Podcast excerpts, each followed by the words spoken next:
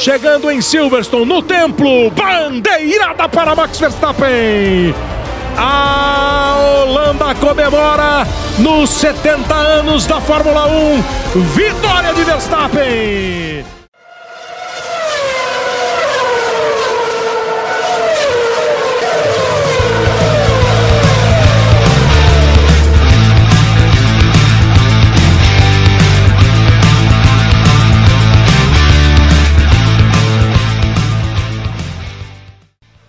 Salve, salve pessoal! Sejam bem-vindos a mais um Por Dentro da Pista especial sobre o GP 70 anos da Fórmula 1, vencido por Max Verstappen. E eu já cumprimento o meu querido amigo Nicola Ferreira, campeão paulista, assim como eu, de 2020.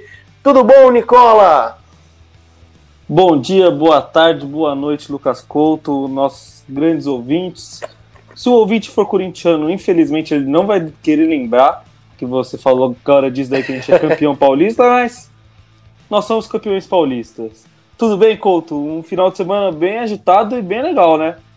Exato, Nicola, bem agitado, poderia ser dramático, poderia ser horrível, mas foi perfeito. Assistimos nosso time ser campeão no sábado e no domingo tivemos uma corrida bem interessante. Antes da gente começar a analisar aqui, Nicolinha, eu vou passar como acabou essa corrida, vencida pelo Max Verstappen da Red Bull. O Lewis Hamilton foi o segundo da Mercedes, ele que anotou também a volta mais rápida da prova. Valtteri Bottas fechou o pódio, piloto também da Mercedes.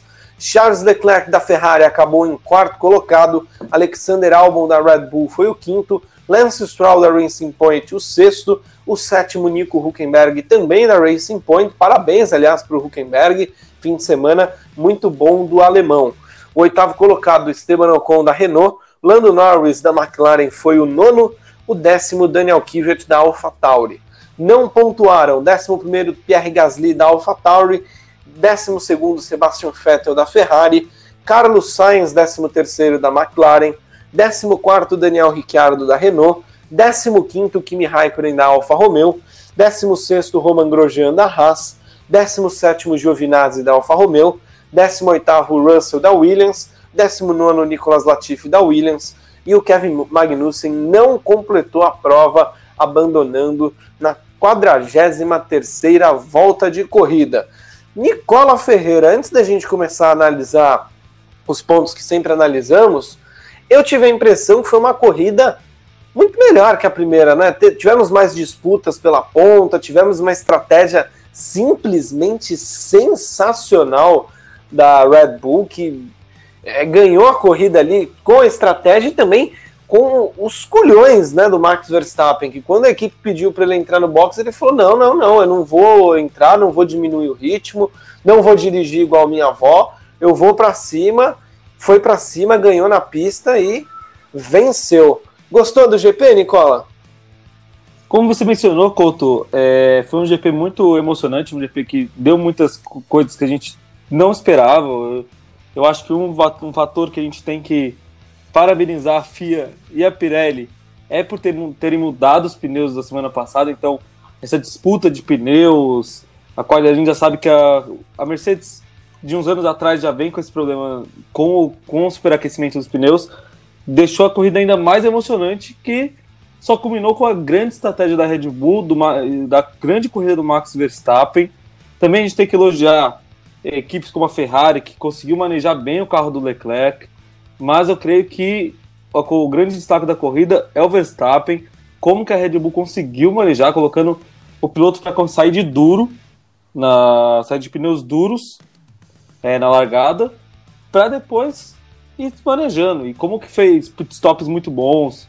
Uma hora que o Bottas foi entrar no pitstop, logo já chamou o Verstappen falou assim: entra, entra, entra, entra. Que os dois entraram juntos. Então, eu quero parabenizar essa corrida porque foi uma excelente corrida. Para mim, tá entre as melhores da corrida, uma das melhores da temporada. Olha, eu também, viu? E foi uma atuação de gala mesmo da Red Bull, que chamou o Verstappen a primeira vez na 26 volta depois, na 32 chamou de novo, fez um ótimo trabalho de pit stop e também né, a gente contou com o talento excepcional do Verstappen, que foi para cima e venceu a corrida. É, tirou a vitória do colo do, do Valtteri Bottas, né? Que a briga dele maior foi com o Bottas, né? O Hamilton brigou mais com o Bottas do que brigou com o próprio Max Verstappen. Foi o primeiro primeira derrota né, da Mercedes no ano, que tinha vencido todas as corridas. É, Nicola, é claro que se a gente olhar para o campeonato né, de, de pilotos, 107 pontos para o Lewis Hamilton, 77 para o Max Verstappen. São aí 30 pontos, se minha matemática não está errada, que separam os dois. A gente sabe que é muito difícil de tirar, mas como é bom, né, ver alguém se mostrando é, que está chegando, que se tiver um carro extremamente competitivo vai brigar com Hamilton, vai tirar essa hegemonia dele. É muito legal, né? É muito legal ver o Max Verstappen é, é, crescendo, se aprimorando, não é mais aquele piloto ansioso que a gente viu no começo. Ele já está maduro, pronto para um título mundial, Nicola? Com certeza. O Max Verstappen, essa corrida serviu para duas coisas: para provar que o Max Verstappen, junto com o Hamilton, é o melhor piloto do grid atualmente. Eu colocaria o Vettel, o Vettel é muito bom, mas está numa fase muito ruim, mas de qualidade atualmente é Hamilton e Verstappen. Eles estão ali no mesmo nível. O Hamilton um pouco muito um pouco acima, mas o Verstappen subindo demais. E provou também que a Red Bull tem o segundo melhor carro do grid. Você pode falar da velocidade da Racing Point, de tudo, mas por completo é Mercedes, um abismo, Red Bull. O próprio Verstappen já admitiu que é muito complicado ganhar esse título, porque a Mercedes está muito superior ainda que a Red Bull, tem muito a melhorar. Mas imagina esse menino daqui dois, dois anos com um carro diferente, com um novo regulamento, o que, que ele não pode fazer? O futuro é brilhante para o Max Verstappen. Eu, eu colocaria que, para mim, pelo menos um título ele deve ganhar. Ele é novo, ele tem 22 anos ainda de idade. Ele tem muita. Ó, se a gente pegar a média de um piloto de Fórmula 1, ele se aposenta com 37, 38. Ele tem mais que 15, 16 anos de corrida. Com 16 anos de corrida, eu creio que Verstappen vai ser campeão mundial. Ah, com certeza, Nico. Eu até coloco mais, mais títulos, viu, no, no, na aposta do, do menino ali. Eu acho que ele, ele tem chance mesmo para chegar a 3, 4. É que depende muito, né? A gente não sabe como vai ser os próximos contratos do Max Verstappen se ele vai saber fazer esse jogo de escolher uma boa equipe, é, se a Red Bull vai conseguir manter o desempenho muito acima da média quando o regulamento mudar. Mas enfim, né, pela probabilidade, eu creio que o, o Verstappen será campeão mesmo. Nico, a gente vai continuar conversando aqui sobre a corrida, mas eu queria fazer uma coisa diferente, viu? A gente sempre faz normalmente no segundo bloco a eleição do melhor piloto, melhor equipe e tudo mais, só que eu acho que já ficou meio escancarado aqui para todo mundo que os nossos votos são para Max Verstappen e Red Bull, respectivamente, pois fizeram uma prova perfeita. Não, foi, foi impressionante como que o Verstappen e a Red Bull souberam trabalhar e souberam conversar bem para determinar uma estratégia incrível para a corrida. A gente sabe que eles estudaram muito porque eles sabem desses problemas da Mercedes com o pneu, soube começar com o pneu que eles iam ficar muito tempo dentro da pista que foi até uma, uma crítica que o Vettel fez para a Ferrari, porque ele também largou de duros, pelo que eu lembro, e tipo, só que ele ficou 10 voltas. O Verstappen ficou 26 voltas com o pneu duro. Então isso deu uma ajuda muito grande para o Verstappen. Eu acho que a gente também tem que mencionar da Red Bull a grande corrida que fez o álbum. O álbum correu muito bem, a gente sabe. Eu tenho minhas dúvidas entre a qualidade do álbum, mas ele nessa prova soube fazer belíssimas ultrapassagens. Já todo mundo já conversa no, dentro do grid, dentro do paddock, que o álbum é um dos melhores pilotos quando você está roda a roda, quando você está disputando com um outro piloto ali para uma posição. E eu acho que a gente também tem que dar uma menção honrosa para outra Red Bull, para essa equipe satélite da Red Bull, a AlphaTauri. Sim. Tá melhorando muito a AlphaTauri. O Gasly não teve uma boa corrida, mas que corrida de Daniel Kvyat saiu de 16 para décimo colocado, levando um pontinho para a Itália. Exato, não, é um desempenho muito bacana, né? E o Gasly foi o décimo primeiro, né? Ficou na cola ali do companheiro de equipe, mas um desempenho muito sólido, né? Vai crescendo, vai melhorando o desempenho da AlphaTauri e isso é muito bacana. Para a gente fechar esse momento aqui, premiações positivas, Nicola, eu quero elogiar o seu xará, viu? A gente não pôde ver o Nico Huckenberg na última corrida, na penúltima corrida lá na Inglaterra, porque teve problemas com o carro, enfim. Mas ontem largou na terceira posição, tudo bem que logo já foi ultrapassado pelo Verstappen, mas conseguiu chegar numa sétima colocação, andando muito próximo do Stroll, que foi o sexto. E a gente tem que lembrar, né? O homem tá sem ritmo, o homem tá sem o preparo é, ideal, né, para correr na Fórmula 1. E eu hoje de manhã lendo a coluna do Ross Brown no aplicativo da Fórmula 1, sabia que o Nico Huckenberg era plano B caso o Lewis Hamilton não aceitasse ir para Mercedes? Não, eu fiquei. Eu também estava lendo essa coluna agora há pouco, antes de gente começar. Acabei nem terminando antes de a gente começar o nosso podcast. Aqui. Te dei spoiler. Mas me deu spoiler. Mas o Huckenberg foi muito bem. Ele alegou problemas na, no pneu para ter tido esse resultado não tão bom quanto a gente esperava, porque ele falava que se não tivesse tido problemas, ele provavelmente seria obrigado pelo pódio. Uma coisa que me incomodou um pouco, mas eu entendo a estratégia da equipe, foi aquela parada, a terceira parada que ele fez, que para mim foi uma parada desnecessária, que sem intenção faltava que duas, três voltas para acabar a corrida.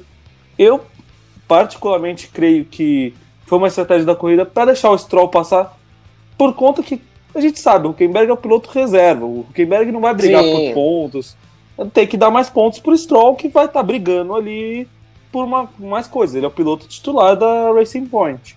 Filho do Agora, dono, e faz sentido, né? Isso a gente não vai condenar porque faz total sentido pra, não, pra, pra faz... equipe, né?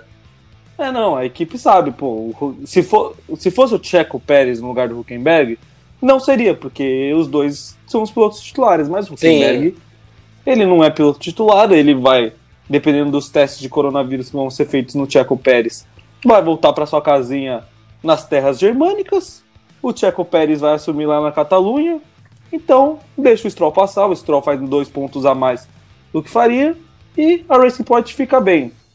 Eu fiquei um pouco decepcionado com esses dois finais de semana da Racing Point, esperava muito dela, mas acho que a Racing Point está aceitando que ela ainda não é uma equipe de ponta, é uma equipe ali que fica para brigar terceira posição, quarta. Para mim, ela briga hoje com a McLaren. Eu vejo a McLaren chegando. Claro que o Carlos Sainz teve alguns problemas, não foi o melhor fim de semana da McLaren, mas para mim ela tá brigando ali pelo posto de terceiro. Acho que ela aceitou que ela não é uma Red Bull, ela também não é uma Ferrari hoje, mas ela tá ali bem. Acho que ela tá feliz onde está.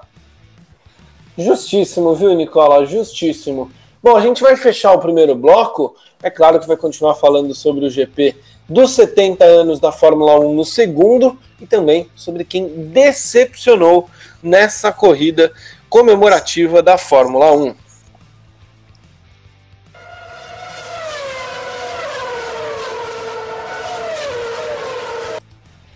Muito bem, estamos de volta aqui no segundo bloco. E Nico, antes da gente começar a falar sobre as decepções, eu quero parabenizar duas coisas aqui que eu achei bem legais.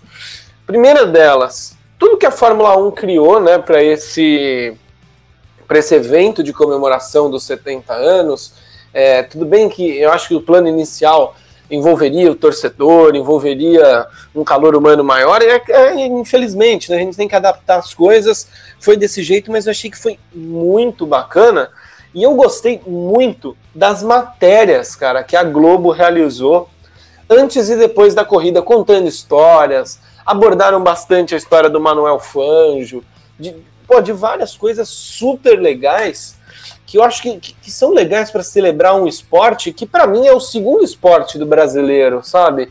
Tudo bem que o brasileiro anda meio afastado da Fórmula 1 em si, até porque não temos brasileiros, mas foi muito legal, né? Dar toda essa atenção, dar esse holofote para a maior categoria do mundo. Com certeza, eu assisti a, nesse final de semana eu não assisti ao vivo porque eu tava. Eu não assisti ao vivo a matéria que eles fizeram no Esporte Espetacular, a matéria do Rafael Cibidia, mas a reportagem que ele fez, que ele foi para Balcarce, que é a cidade natal de, do Romanel Fangio, contando do Sterling Moss, contando de ídolos do esporte, que, cara, realmente, para mim, todos os pilotos até hoje são muito corajosos de colocar a vida em risco num carro, num carro que já sabe que dá uma porrada, o carro destrói. Mas cara, naquela época, literalmente você não tinha um cinto de segurança para te segurar dentro do carro.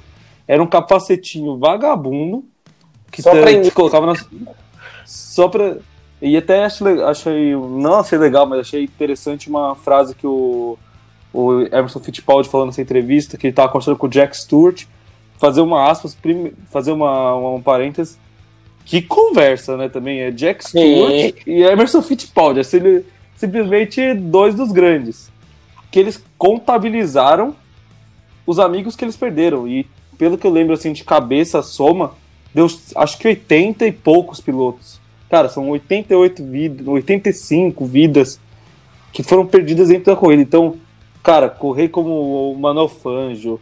Eu fiz esses dias um curso é, sobre como os esportes na Argentina, principalmente nessa época que tinha o, a época que o Fangio foi grande, foi muito campeão, é, era o período do governo Juan Domingo Perón na Argentina.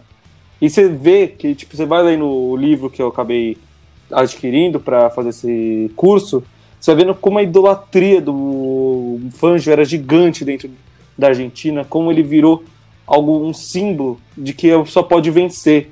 Então, você pega esses pilotos, o Sterling Moss que é considerado até hoje, cara, ele pilotou na década de 50. Sim. E ele até hoje é considerado o melhor piloto ter nunca ter ganho um título. Já que a gente já teve cara de nível assim, Contestável, né? Ganhando nó. Não, não é nem cara de nível contestável que já ganhou título, mas, pô, cara, tanto piloto bom que já correu na Fórmula 1 que nunca conseguiu um título, o Rubinho Barrichello, pra mim. Sim. O Rubinho Barrichello, da, pelo menos da nossa geração, minha e do Couto, é o, pra, na minha opinião, é o melhor piloto que já correu na Fórmula 1 que nunca ganhou, uma- nunca ganhou um título. Não, disparado, Nico. Eu acho que assim, a conta que a gente faz, o Schumacher ganhou 5 né, com a Ferrari, é, em condições iguais ali, pelo menos um ia pro Rubinho, viu?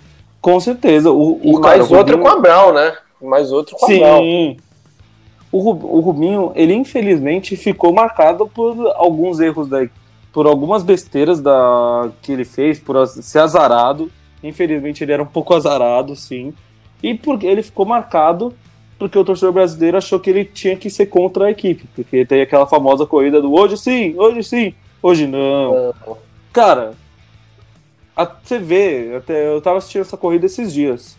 Você vê claramente que o próprio Schumacher, o Schumacher era uma máquina de vencer, um cara que tipo não tinha escrúpulo nenhum numa vitória. A gente sabe como ele ganhou os dois primeiros títulos dele, que foi batendo os carros para atrapalhar os outros pilotos. Mas você vê na cara do Schumacher que ele ficou constrangido de ter ganho Sim. daquela forma. E o Rubinho, é o que eu, é o que eu sempre comento. Você, o Rubinho ele podia ser piloto de uma equipe muito boa, o piloto que brigasse. Mas pensa você aí de casa, que está escutando o nosso podcast, o que você optaria por ser um piloto que pode ganhar ou um piloto que sempre vai estar no pódio, sempre vai estar competindo, mas você sabe que você não vai, você tem que se aceitar como segundo piloto.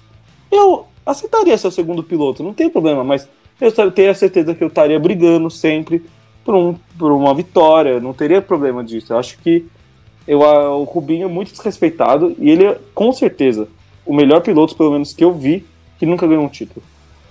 Concordo com você, viu, Nicola? Tanto é que até hoje, né, na Stock Car, o Rubinho tá dando aula de pilotagem.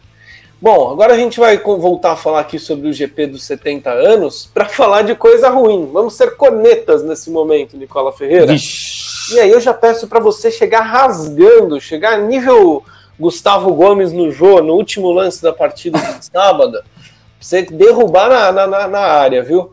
Pior piloto do dia. Quem foi para você?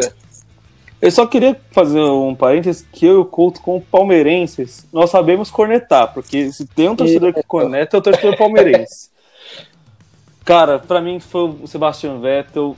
O Vettel tá numa maré de azar gigantesca. Não, não dá pra entender o que, que acontece com o Vettel. Ele começou na primeira, na primeira curva, rodou. Foi para último colocado, teve que fazer uma corrida de recuperação. Ele ficou ali, ficou travado entre as AlphaTauris, brigou com a equipe, com a equipe, fez tanta. Não tá dando certo nada pro Vettel. Parece que o Vettel ele não tá mais ali. Se o Vettel saísse hoje da Ferrari, eu acho que seria o maior benefício pro Vettel. Porque ele não aguenta Sim. mais a Ferrari. Ele, é, é, o que a gente comentou em outros programas. Você não. Ele não tá bem lá na Ferrari, porque ele sabe que ele não vai ser o piloto ano que vem. E ele também fala assim, ó. Eu não vou ser o piloto. E parece que a Ferrari não faz força também de agradar o Vettel. A Ferrari fala assim, tá bom, você vai embora, fica, fica lá, eu vou cuidar do Leclerc. É, é muito diferente, tudo bem.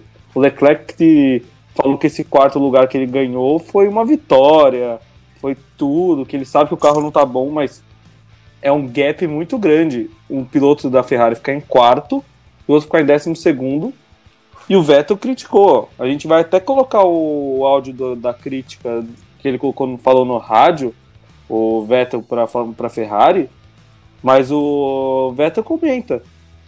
Como vocês me colocam numa pista numa, para correr de duro por 10 voltas, para depois fazer manejar um, um pneu, pneu médio, que é mais fraco, que dura menos tempo, por 20 voltas. Não tem explicação o que, que a Ferrari está fazendo. Ferrari simplesmente falou: Vettel, vai, cumpre seu contrato aí que a gente não quer mais ver você.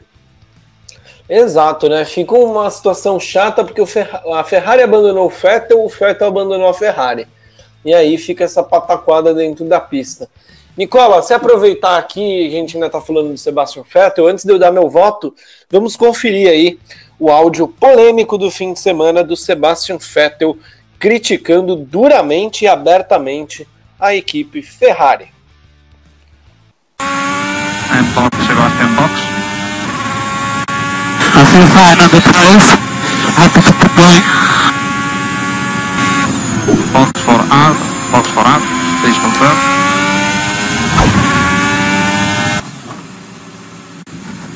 and torso. The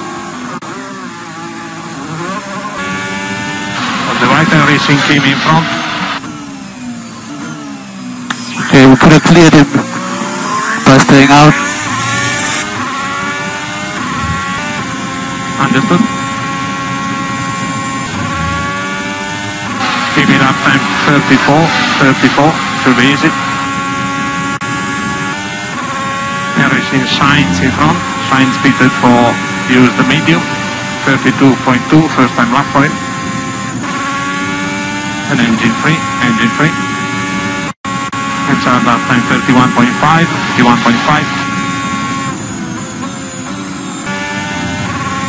there go Ocon, Kvyat, Ricciardo, Sainz, all fighting in front. This is the gap that we didn't like. We spoke about it this morning. I will hang in there, but you know that you messed up. Understood?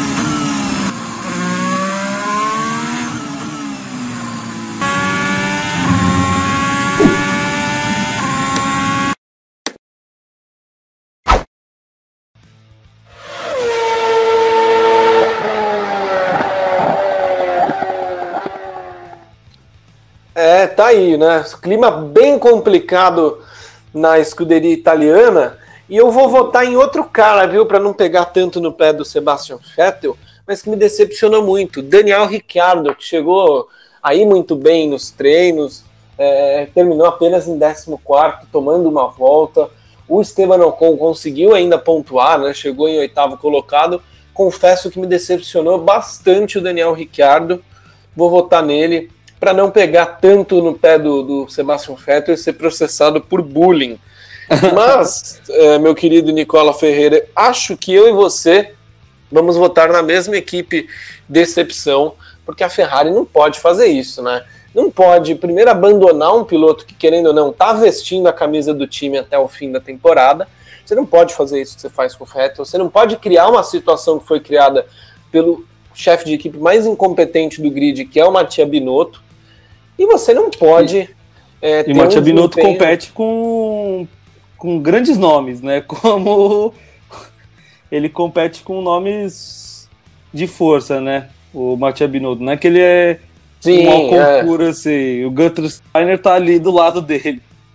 É, o Gunther Steiner é da mesma escola, né? Se formaram. Se tivesse aquele curso CBF assim, de chefes de equipe, eles sentariam juntos ali para assistir as aulas. Mas olha, eu vou votar na Ferrari porque, primeiramente, né, você se contentar com o Charles Leclerc falando que um quarto lugar é uma vitória para esse carro, é sinal de que a Ferrari está se apequenando aos poucos. Que está aceitando essa condição de ser uma quinta, sexta força da Fórmula 1.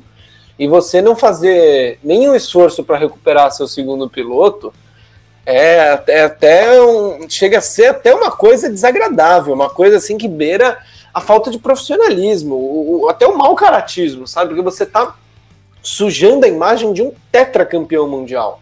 Não é o. Zé da esquina, é o Sebastian Vettel, tetracampeão mundial de Fórmula 1. Hum, mas aí, Couto, eu vou voltar um pouquinho para falar do Vettel, porque eu discordo de ti. Pelo que a gente escutou do áudio, eu vejo que o Vettel, ele tá tentando ajudar, ele, ele, ele falou que a estratégia não ia dar certo. Mas é o que você comentou, a Ferrari parece que a Ferrari fala assim, tá, legal, senta lá, vai brincar. Ele não, não, escuta o que o Vettel tá falando.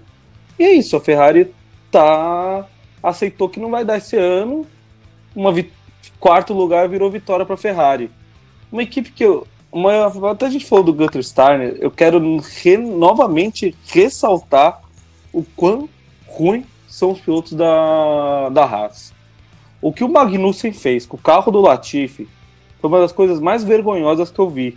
Ele saiu da pista e ele literalmente falou assim: tá, jogou o carro para cima do Latifi. Foi uma vergonha que, que o Magnussen fez. Ele foi punido justamente.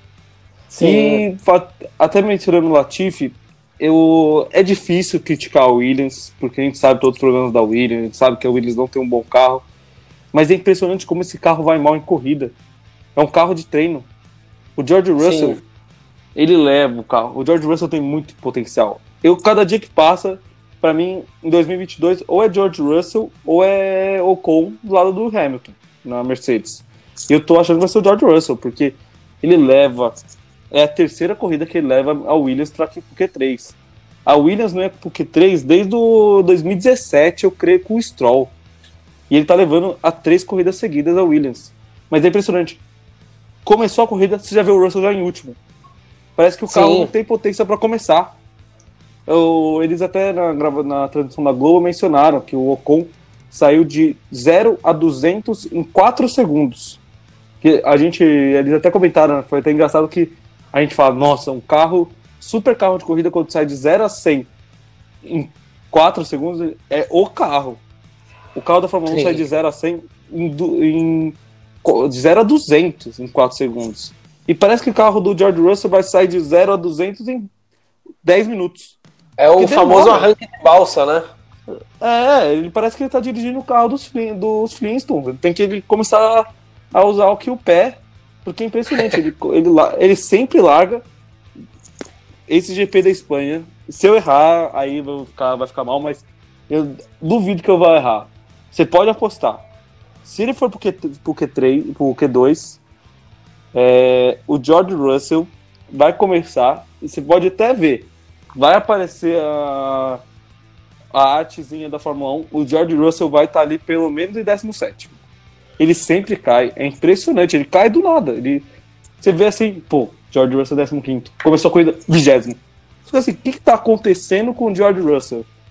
Mas é, é o que a gente falou, é complicado criticar o Williams, a gente sabe que o Williams está passando por problemas financeiros. Não tem, tem um carro, é o melhor carro dos últimos dois anos, a da Williams já teve carro muito ruim, mas tem esse problema de não desempenhar bem em corridas. E voltando com a Ferrari, a Ferrari, para mim, o Mattia Binotto não fica para o ano que vem, isso já é uma certeza. Eu tô começando a achar que o Mattia Binotto tá assim, porque sabe que também vai levar a mala, vai, vai pegar a mala dele. E tá triste a situação da, da Ferrari, tá, tô ficando preocupado. E você vê que esses problemas da Ferrari estão estão rebatendo em outras equipes, né? Alfa, a Alfa Romeo, a Haas, todo carro que tem motor Ferrari tá uma porcaria. Exato, Nicola. Tá, tá, tá sendo limada, né? A Ferrari do grid. A Alfa Romeo ela só, só não consegue ser pior que a Williams em alguns, alguns momentos, porque a Williams realmente é o carro dos Flintstones. Mas está uma situação complicadíssima para o grupo Ferrari.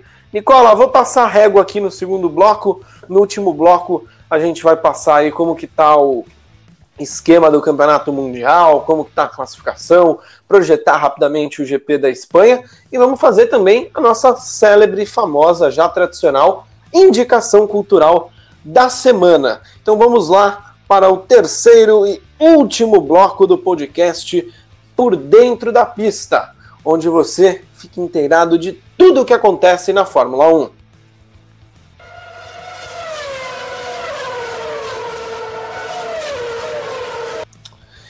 Muito bem, meu querido Nicola Ferreira. Vamos passar aqui rapidamente os standings. Né? Vou começar pelo driver standings, em clima de. Tá chique, de... hein? Yeah, Pô, tá of course, chique. my dear. It's the tea time here at my home. nessa, nessa, nesse clima britânico, vamos passar aqui. O líder é o britânico Lewis Hamilton, 107 pontos. O segundo colocado é o Verstappen, 77. O terceiro é o Valtteri Bottas, da Mercedes, com 73. O quarto, Leclerc, 45. O Lando Norris, da McLaren, é o quinto, com 38. Alexander Albon, o sexto, com 36, da Red Bull. Lance Stroll, 28 pontos da Racing Point, é o sétimo. O oitavo é o Sérgio Pérez da Racing Point com 22. Nono, Daniel Ricciardo da Renault com 20. Décimo, Esteban Ocon da Renault com 16. Décimo primeiro, Carlos Sainz da McLaren com 15. Décimo segundo, Pierre Gasly da AlphaTauri com 12. Décimo terceiro, Sebastian Vettel da Ferrari com 10. Que fase do Sebastian Vettel!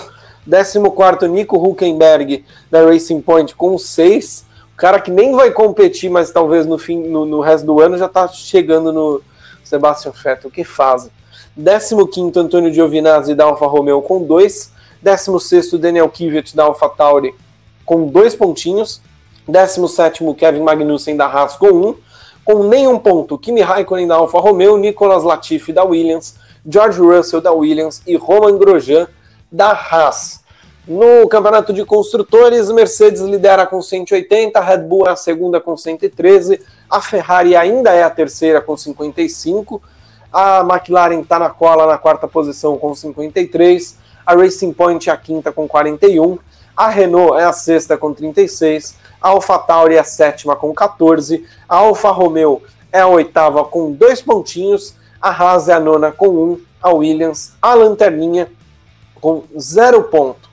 Meu querido Nicola Ferreira, nessa semana que nós abrimos ontem, temos GP, né, nessa, nesse fim de semana, o GP da Espanha, começando na sexta-feira, no dia 14, indo até o dia 16 com a corrida.